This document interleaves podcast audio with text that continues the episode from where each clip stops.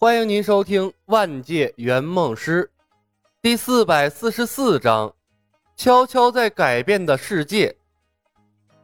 客户的愿望几乎不涉及到战斗，攻击性技能可以排除。新白娘子传奇世界的法术太过离奇，应对起来防不胜防，应该选择自保和隐蔽性较强的技能。猥琐发育最好不浪。思来想去。李牧挑选了下面给你，下面给你吃和肥皂剧经典剧情随机重现。下面给你吃，用来刷好感度保命；肥皂剧经典剧情随机重现，用来打断原来的剧情。大部分的肥皂剧降智光环相当厉害，使用之后绝对会出现各种意想不到的效果。随机可能会有些坑，但坑的都是别人，应该问题不大。至于备用技能，李牧选择了画外音这个大装波术，万一没忍住真招惹了大佬，可以用来保命。不过能不替换尽量不替换，以后任务难度会越来越高，留到以后说不定效果更好。好用的技能越来越少，李牧不得不为以后打算了。七天后，冯公子等来了一个叫做贝奇的实习圆梦师。迅速点选了接任务，并发出了任务邀请。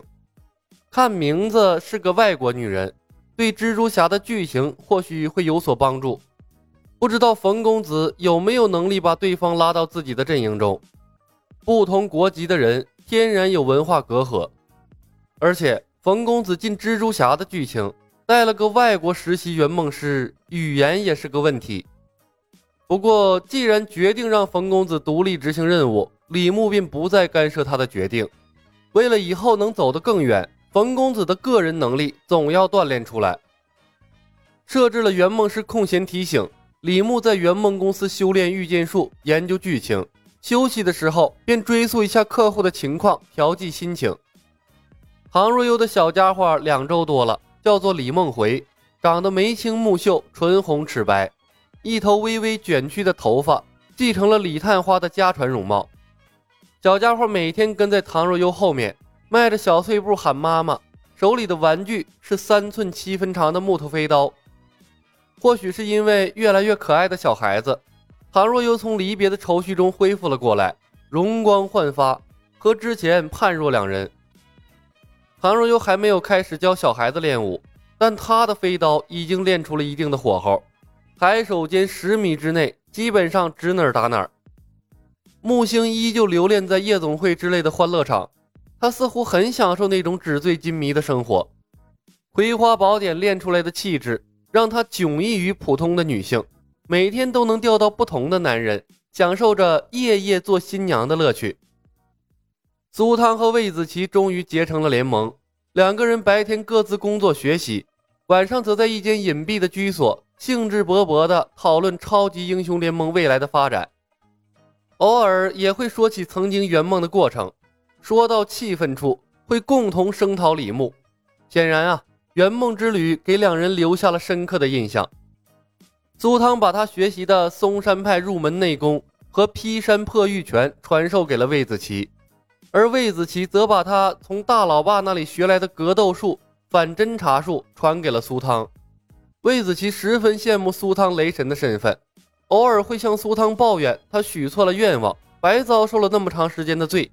他应该许愿成为一个真正的超级英雄。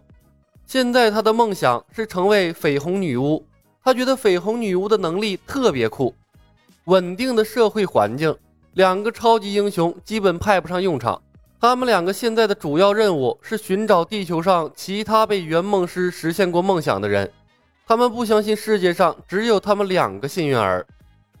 左庭在加拿大开了家武馆，教授普通学员他所擅长的通背拳，而传授内门弟子的则是嵩山派内功。靠着可以练出内力的功夫，左庭在加拿大混出了一个武学大师的称号，武馆的生意那是相当火爆。李牧发现，左庭竟然在暗中修炼排云掌，也不知道他什么时候把步惊云的秘籍搞到手的。陈鱼搬到了一个山清水秀的小山村，承包了几个山头种果树。他这么做的主要目的是为了修炼他的御剑术。陈鱼已经开始练习御剑飞行，看上去毫无进展。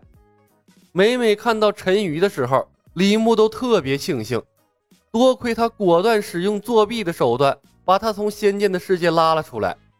不然的话，以他的垃圾资质，恐怕会在《仙剑奇侠传》的世界困一辈子。至于智能飞剑，李牧从来没见陈宇使用过，不知道是把妖丹的能量耗尽了，还是给藏起来了。程东东的生活没有多大的变化，上班玩游戏，唯一的不同可能就是他会在上班之前为自己加持一些增益性的魔法。一年时间的练习，程东东的施法速度也相当快了，嘴皮子贼溜，七八秒的时间就能完成一次魔法释放，连李牧都听不清他在念什么。可怜的元素领主，在外乡人的心中从来都没得到过什么尊重。至于柳三元回来之后，情绪特别不稳定，找了许多心理学的书籍，为自己抚平心理创伤。恶人谷的生活带给他的冲击非常大，偏偏他又不敢去看心理医生，怕泄露五卷天书的秘密，只能自我调节了。所有客户中，柳三元的收益仅次于苏唐，但他应该是除了木星之外最恨李小白的了。诛仙世界的叶鹏同样可以被追溯。李牧带着冯公子和柳三元飞升之后，立刻在仙学院引发了轰动。于是，毫无存在感的叶鹏成了许多大佬拜访的对象，纷纷询问蜀山派飞升之秘。失去了靠山的叶院长终于变得聪明了许多。咬死了就是李小白得道飞升，留下他管理仙学院。等蜀山派发扬光大，他也是要飞升的。至于飞升之法，就藏在《道德经》和五卷天书中，谁悟透了就是谁的。凭借蜀山派唯一弟子的身份，修为低下的叶鹏，竟真的为他在仙学院赢得了话语权，再也不是之前的傀儡院长了。值得一提的是，当李牧离开之后，仙学院的老师们竟流行起了戴头盔，还有在身上纹身，纹身大多是“如果失忆”。一定要第一时间撞自己的头，失忆后不要相信任何人的话等等内容，就像是英雄无敌世界的皮卡丘一样。冯公子临走前并没有取消刻印在他们身上的撞头失忆技能，这是李牧留下的后手。只有时刻保持撞头失忆这个技能，诛仙世界的大佬们就永远不能真正的联合在一起。冯公子进入任务世界半个月后。李牧等来了一个任务完成的空闲圆梦师，叫做李海龙，和他是本家。刚完成的任务是在唐伯虎点秋香的世界帮客户学会唐伯虎的画技，用了半年多的时间，也不知道能力如何。但李牧不想再等了，迅速点选了接任务的选项，并对李海龙发出了任务邀请。本集已经播讲完毕，感谢您的收听。喜欢的朋友们点点关注，点点订阅呗。谢谢了。